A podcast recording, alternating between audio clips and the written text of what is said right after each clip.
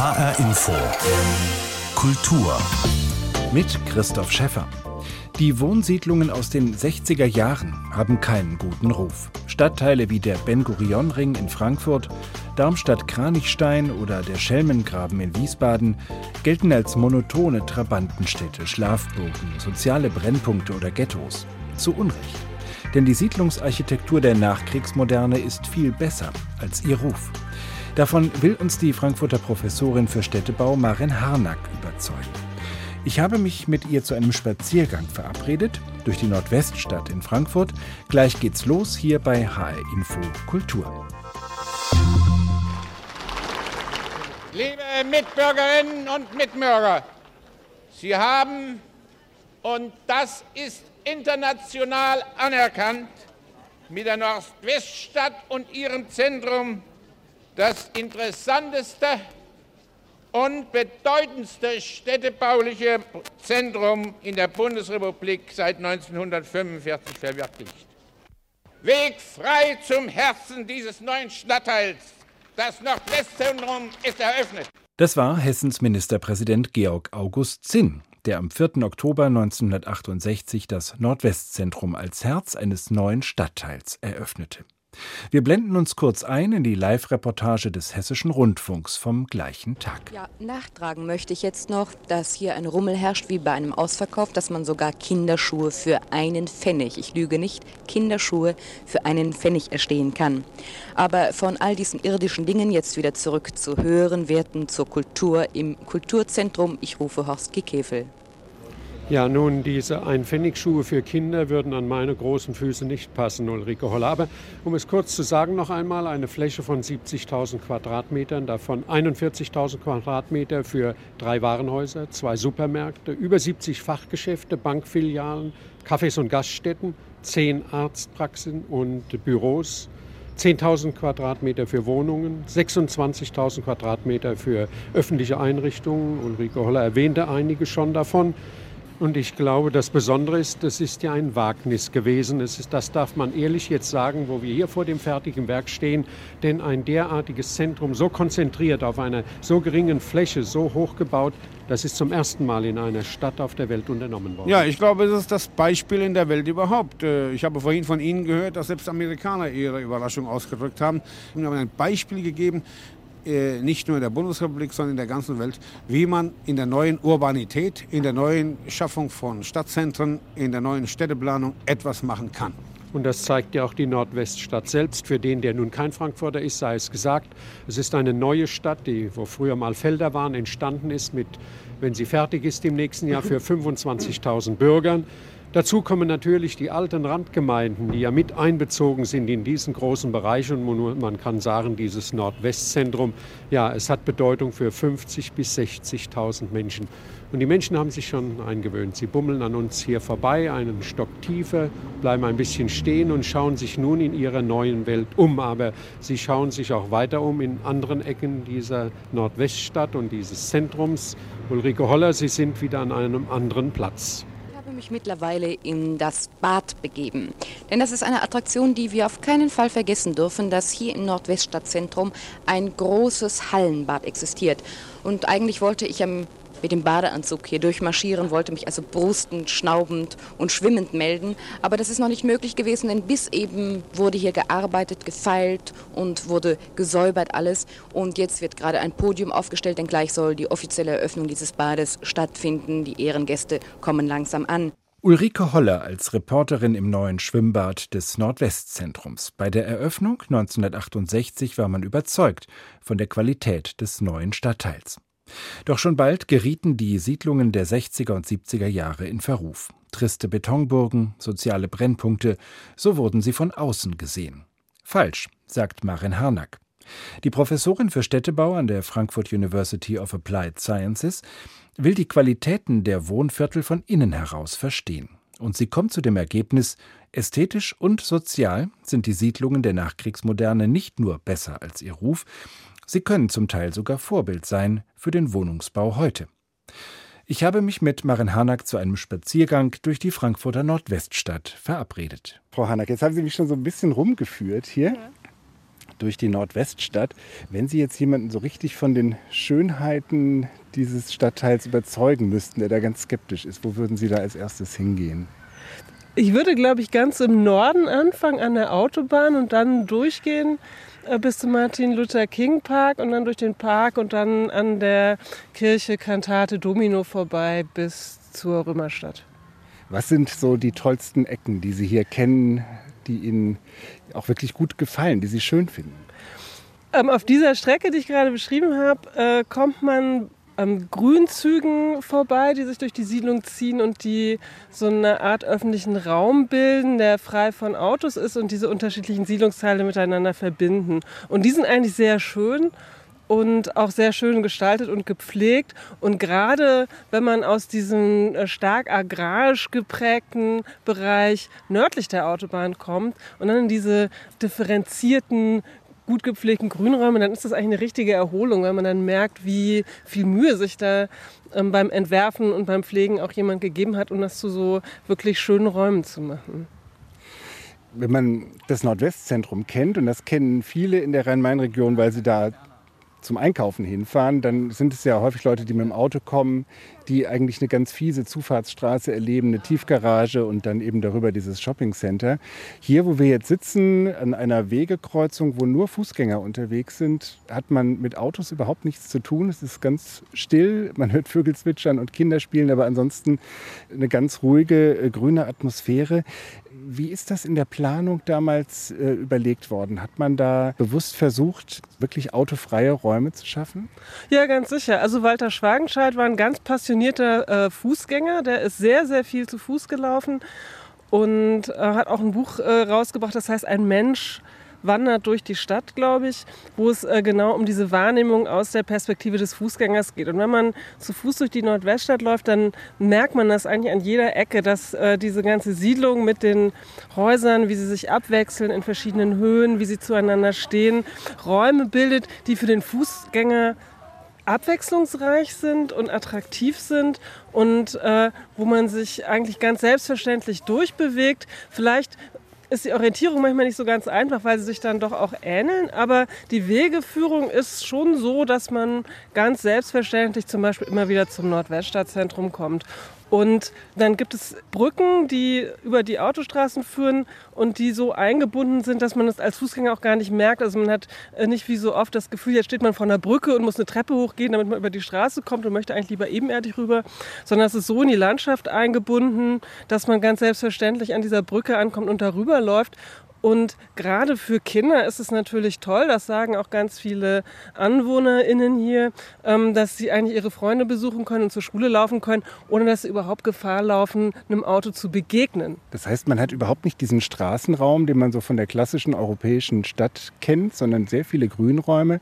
Das ist zum Teil gerade in solchen äh, Siedlungen der 60er und 70er Jahre auch kritisiert worden. Das seien Angsträume, die vor allem nachts irgendwie dunkle Ecken bieten, wo sozusagen die soziale Kontrolle auch nicht funktioniert. Wie sind Ihre Erfahrungen damit? Ich bin meistens tagsüber hier, wenn ich hier bin, aber ähm, ich habe eigentlich äh, noch nicht gehört, dass die Leute sich hier unsicher fühlen oder so, sondern ähm, die meisten Leute schätzen diese Grünräume sehr. Und die sind schon auch unterschiedlich. Also es gibt Grünräume, die sich öffentlicher anfühlen, ähm, in denen diese übergeordneten Fußwegeverbindungen laufen. Und dann gibt es Grünräume, die eigentlich mehr zu diesen äh, Wohnnestern, wie Walter Schwagenscheid das genannt hat, gehört, die dann eher so einen intimeren Charakter haben, wo äh, zum Teil in den Erdgeschosszonen dann so kleine Gärten sind, die zu den Wohnungen gehören und in der Mitte ein gemeinschaftlich genutzter Bereich. Und dass das Angsträume sind, würde ich jetzt überhaupt nicht unterschreiben. Die sind auch hier gerade eigentlich gut ausgeleuchtet und so. Also ich glaube, viele Leute haben in einer normalen Straße mehr Angst, weil da so viele Autos unterwegs sind und sie Gefahr laufen, äh, unter Laster zu geraten, als jetzt, äh, wenn sie hier unterwegs sind. Möglicherweise ist ja das mit diesen Angsträumen auch ein Teil der Vorurteile, die es gibt gegenüber den Siedlungen der Nachkriegsmoderne, zu denen Sie forschen als äh, Professorin an der University of Applied Sciences in Frankfurt. Wie kommt es zu diesen Vorurteilen über diese Siedlung oder zu diesem schlechten Image, was Sie oft haben? Ich glaube, das eine ist, dass ganz viele Leute das einfach nicht kennen. Die waren noch nie hier oder überhaupt in solchen Siedlungen. Ähm, die beziehen ihr Wissen aus der Presse, wo dann oft tatsächlich so ein Bild ist, wo im Vordergrund erstmal eine umgekippte Mülltonne liegt und wo nicht die Sonne scheint wie hier heute, sondern wo, wo es grau ist und äh, der Regen die Fassade runterläuft.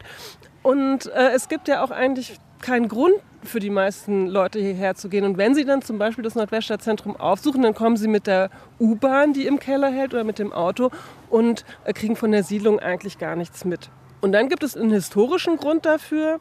Die Siedlungen sind äh, in einer Zeit entstanden. Da ging es wirklich noch darum, viele Wohnungen zu schaffen und sind dann fertig geworden, als man eigentlich die Innenstädte schon wiederentdeckt hat. Also Frankfurt, Häuserkampf im Westend und so. Hm, da hat sich sozusagen bei den sagen wir, herrschenden Klassen, äh, sagen wir mal, hat sich die Vorstellung davon, was äh, das gute Leben ist und was man für sich selber so anstrebt, eben ganz stark verändert. Und da waren die Siedlungen dann irgendwie nicht mehr en vogue ne? und wurden sozusagen das Feindbild, das man äh, nicht wollte im Gegensatz zu den Altbauquartieren im Innenstadtbereich. Und so haben die dann auch einfach einen schlechten Ruf bekommen. Sie haben jetzt äh, so einen kleinen Guide, so einen Taschenbuchführer herausgegeben, mit dem man Siedlungen äh, im Rhein-Main-Gebiet entdecken kann. Nicht nur die Nordweststadt, sondern auch viele andere. Ben-Gurion-Ring in Frankfurt oder äh, Schelmengraben in Wiesbaden oder Kranichstein in Darmstadt. Auch da sind das Viertel, die stigmatisiert sind, weil sie mit diesem schlechten Ruf verbunden sind. Welche Entdeckungen haben Sie gemacht bei der Recherche, bei der Forschung äh, außerhalb von Frankfurt? Die Grundlage für dieses Buch war tatsächlich eine sogenannte Vollerhebung, die ich gemacht habe. Also ich habe ein Forschungssemester dazu genutzt, äh, erst mit Google alle Siedlungen in der Region zu lokalisieren und sie dann alle mit dem Fahrrad abzufahren. Und die erste Entdeckung, die ich gemacht habe, war, dass das einfach unglaublich viel ist. Dass ähm, auch in kleinen Orten in der Region unglaublich viel Siedlungsbau aus den 50er bis 70er Jahren vorhanden ist, den man überhaupt nicht auf dem Schirm hat.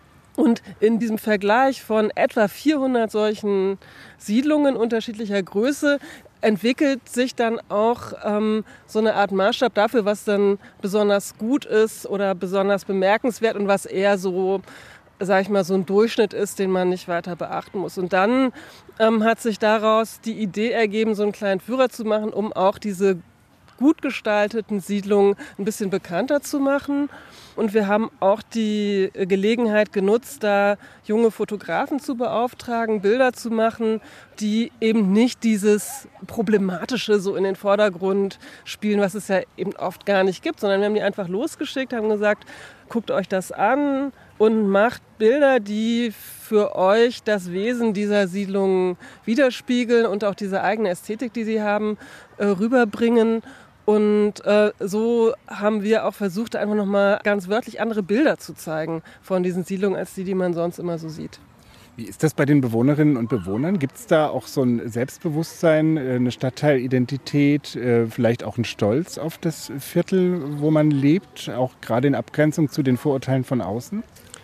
Ich glaube schon. Also was ganz klar ist, es gibt so ein starkes Auseinanderklaffen von der Außenmeinung oder der Außenperspektive auf diese Siedlungen, die man an die heranträgt, obwohl man sie vielleicht gar nicht kennt. Und dann gibt es eine Innenperspektive, die viel, viel besser ist, die viel positiver ist und äh, tatsächlich auch durchaus ein Stolz. Also in der Nordweststadt gibt es ganz sicher eine eigene Identität. Da gibt es ja inzwischen auch einen Film, der hier gedreht wurde, wo ähm, so Lokalprominenz dann äh, zu Wort kommen, irgendwelche Rapper, die hier gewohnt haben und Karriere gemacht haben ähm, und die auch ganz gezielt dann natürlich dagegen arbeiten, dass das ein total problematischer Stadtteil sei. Es ist tatsächlich ja auch so, wenn man sich so Statistiken anguckt oder so, dann sind die völlig unauffällig, diese Quartiere. Ne? Die sind, da passiert nicht mehr als anderswo, gibt es nicht mehr Gewalt oder mehr Verbrechen. Und insofern gibt es da schon auch so ein Bestreben äh, von den Bewohnern, dieses Bild zu ändern. Und wenn man kommt und sich so eine Siedlung anguckt, dann fällt man natürlich auf. Und meistens reagieren die Leute aber sehr positiv. Ne? Die sagen, ah, das ist ja super, dass ihr herkommt und euch selber mal ein Bild macht und so. Gleich nebenan ist die Römerstadt, die für das neue Frankfurt der 20er Jahre steht, unter Ernst May entstanden, ähm, bemüht sich jetzt um Weltkulturerbestatus. Also da ist ganz klar, dass so eine Siedlung unter Denkmalschutz gehört. Wie ist das bei diesen Siedlungen der 60er und 70er Jahre? Werden die gepflegt? Wird da sozusagen auch schon die architektonische Qualität erkannt? Gibt es etwas, was Sie unter Denkmalschutz stellen würden oder wo das schon diskutiert wird? Das ist ein ganz, ganz schwieriges Thema. Ich glaube, es ist unstrittig, dass dieser Siedlungsbau der Nachkriegsmoderne ein ganz wichtiger Teil der bundesdeutschen Nachkriegsgeschichte ist und dass das irgendwie geschützt werden muss, um es für die Nachwelt zu erhalten. Natürlich nicht alles. Und gleichzeitig sind alle so ein bisschen ratlos, wie man mit so einem Riesendenkmal umgehen kann. Ne, die Nordweststadt hat 160 Hektar. Das ist ähm, eine Dimension von Denkmal, die die gibt es bisher nicht. Und da gibt es auch eigentlich nicht so ein richtiges Rezept dafür, wie man damit umgehen kann. Ich glaube, das ist so ein Thema, was in den nächsten Jahren heiß diskutiert werden wird. Gleichwohl würde ich sagen, dass es nicht so viele Siedlungen gibt, die eine ähnliche Qualität haben wie die Nordweststadt. Also bundesweit denke ich schon, dass das eine von den ganz besonders äh, wichtigen, gut entworfenen und auch konzeptionell interessanten Siedlungen ist. Wenn jetzt Frankfurt neue Siedlungen baut, im Nordwesten der Stadt, würde sich das ja hier möglicherweise anschließen. Gibt es für Siedlungsbau heute etwas, was man lernen kann von diesen, also im positiven wie im negativen? Was man lernen kann, glaube ich, ist, dass äh, diese Siedlungen auf jeden Fall ganz stark eine Idee davon haben, was sie sein wollen, was äh, das gute Leben ist, was man der Gesellschaft so als Standard zubilligen möchte oder was man als Gesellschaft den Menschen, die nicht so viel Geld haben, als Standard zubilligt und für angemessen hält. Und das ist eine Diskussion, die vermisse ich im Moment äh, ganz stark. Da orientieren wir uns dann an böse gesagt am Investorenstädtebau des 19. Jahrhunderts, den wir aus irgendwelchen Gründen für vorbildlich halten oder den manche Leute aus irgendwelchen Gründen für vorbildlich halten. Ich gehöre da nicht zu und kommen auf so ganz reaktionäre Stadtbilder. Ich glaube, gerade jetzt in dieser Zeit der Pandemie, da kann man an diesen Siedlungen nochmal richtig gut studieren, wie wichtig das ist, dass es viel Grün gibt. Denn die Leute, die hier wohnen, die haben meistens nicht so viel individuellen Wohnraum wie ich zum Beispiel als Hochschullehrerin, die gut abgesichert ist und gut verdient. Und dann ist natürlich der Außenraum viel, viel wichtiger. Und ich glaube, wenn man mit einer, sag ich mal, fünfköpfigen Familie auf 90 Quadratmetern wohnt, dann spielt das eine andere Rolle, als wenn man da zu zweit in der Innenstadt wohnt. Und das ist etwas, da glaube ich, da versteht man diese Grünflächen auch falsch, wenn man meint, nur weil da nicht von morgens bis abends äh, irgendwas drauf los ist und Leute da äh, gärtnern oder so etwas, seien die deswegen wertlos oder könnten einfach bebaut werden. Und diese Rolle von Grünflächen und öffentlichem Raum, die finde ich im Moment äh, in den neu entstehenden Siedlungen ein bisschen schwach. Marin Harnack, Professorin für Städtebau an der Frankfurt University of Applied Sciences. Mit ihr bin ich durch die Nordweststadt in Frankfurt spaziert, die vor rund 50 Jahren als neuer Stadtteil eingeweiht wurde. Der von Marin Harnack herausgegebene Führer hat den Titel Wohnen in der Nachkriegsmoderne, Siedlungen in der Rhein-Main-Region und ist in der DKV-Edition beim Deutschen Kunstverlag erschienen. Die Ästhetik brutalistischer Wohntürme und kastenförmiger Siedlungsarchitektur erschließt sich nicht allen auf den ersten Blick. Doch der zweite Blick lohnt sich. So ist es auch bei dem Architekturphänomen, das die beiden Hamburger Fotografen Enver Hirsch und Philipp Meuser für sich entdeckt haben, das sogenannte Behelfsheim. So hießen in der Zeit des Zweiten Weltkriegs provisorische Hütten für jene, deren Wohnungen bei Bombenangriffen zerstört worden waren. Ihr Behelfsheim sollten sich die Betroffenen selbst aus einfachen Materialien zusammenbauen. Die typisierte Bauanleitung wurde mitgeliefert. Die Nazis nutzten die Behelfsheim-Aktion zur Durchhaltepropaganda. Auch für die vom Luftkrieg betroffenen Volksgenossen gelte die Losung der Frontsoldaten Jeder sei Einzelkämpfer mit Tatkraft und Findigkeit. In Hamburg wurde aus den standardisierten Notunterkünften nach dem Krieg für viele Menschen ein dauerhaftes Zuhause, an dem oft über Generationen weiter gebaut und gebastelt wurde, mit zum Teil skurrilen Ergebnissen. Um diese Behelfsheime geht es bei dem Fotografieprojekt von Enver Hirsch und Philipp Meuser. Ich habe mit den beiden gesprochen und sie gebeten, uns erst einmal zwei ihrer Bilder zu beschreiben. Also man sieht auf diesem Bild einen sogenannten Reichseinheitstyp. Das ist das Urbehelfsheim was die Nazis sich sozusagen ausgedacht haben, die materialschonende Variante einer Minimalbehausung. Und auf diesem Bild sieht man diesen Reichseinheitstyp, der aber in den letzten 70 Jahren eine deutliche Evolution erfahren hat. Er ist auf der linken Seite angebaut und äh, dann geht eine grüne Holztreppe aufs Dach und auf das Haus ist wiederum eine Art Schuppen aufgesetzt. Sieht so bauwagenartig aus. Und da hat der Bewohner seinen Taubenschlag drin. Ein Blick von außen auf ein solches Behelfsheim, beschrieben von Enver Hirsch. Und Philipp Meuser, Sie würden uns jetzt ein Foto beschreiben, was einen Blick nach innen wirft, in so ein Haus. Genau. Wir haben Innenaufnahmen nur in Häusern fotografiert, die kurz vorm Abriss stehen, die also schon leergeräumt werden wo man so verschiedene Schichten der Bearbeitung über die Jahre erkennen kann. Und ich habe ein Bild gewählt, das ist eine sehr schöne tropische Landschaft vor einem Blumenmuster. Also es handelt sich um verschiedene Schichten von Tapeten. Die neueste Schicht ist eine Palmenlandschaft, darunter gelb gekacheltes Papier und darunter grün florales Papier. Dieses Bild fanden wir immer ganz schön sinnbildlich für die Geschichte dieser Behelfsheime und der Zeit, in der sie äh, immer weiter gebaut wurden.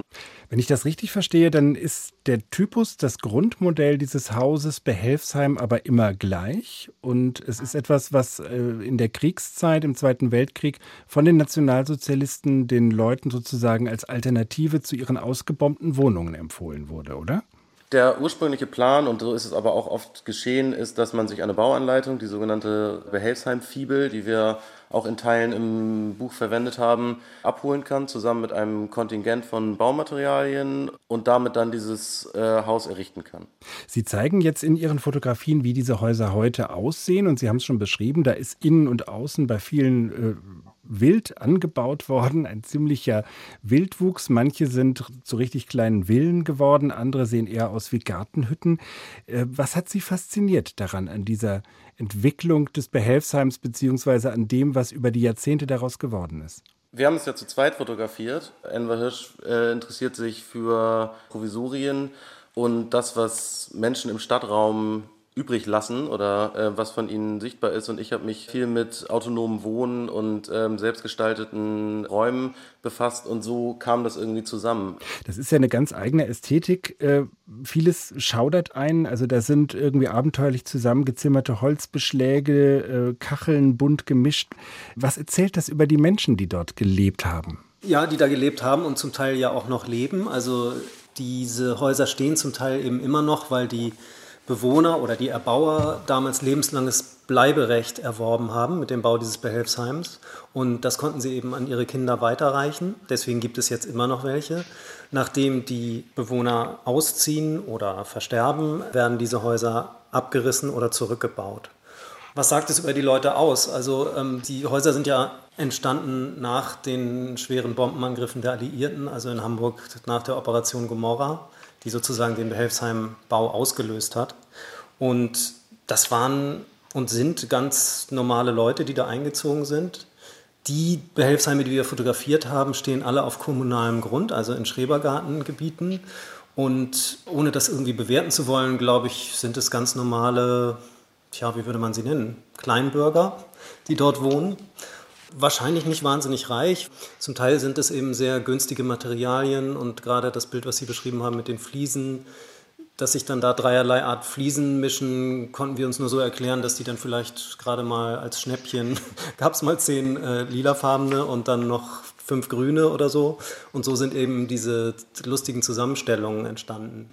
Für mich und ich glaube für uns beide ging es nie darum, uns darüber lustig zu machen. Wir fanden es zum Teil lustig aber wir fanden es auch schön auf eine Art und originell. Und jedes dieser Fotos beschreibt auch Menschen. Ja, und man sieht, was passiert, wenn mal ohne Baugenehmigung oder ohne Architekten geplant wird, was da für spannende Strukturen und Materialien zusammenkommen, die ja auch auf eine Art total schön sein können. Philipp Meuser und Enver Hirsch. Die beiden Fotografen aus Hamburg haben das Projekt Behelfsheim realisiert indem sie Wohnhütten aus der Zeit des Zweiten Weltkriegs und ihren Weiterbau über Jahrzehnte abbilden. Das dabei entstandene Fotobuch wurde gerade mit dem Architectural Book Award des Deutschen Architekturmuseums ausgezeichnet. Mehr über das Buch erfahren Sie auf der Webseite behelfsheim.com. Hübsch hässlich oder der zweite Blick auf verkannte Architekturen. Das war die Kultur in HR Info mit Christoph Schäffer. Den Podcast zur Sendung gibt's bei hrinforadio.de und in der ARD Audiothek.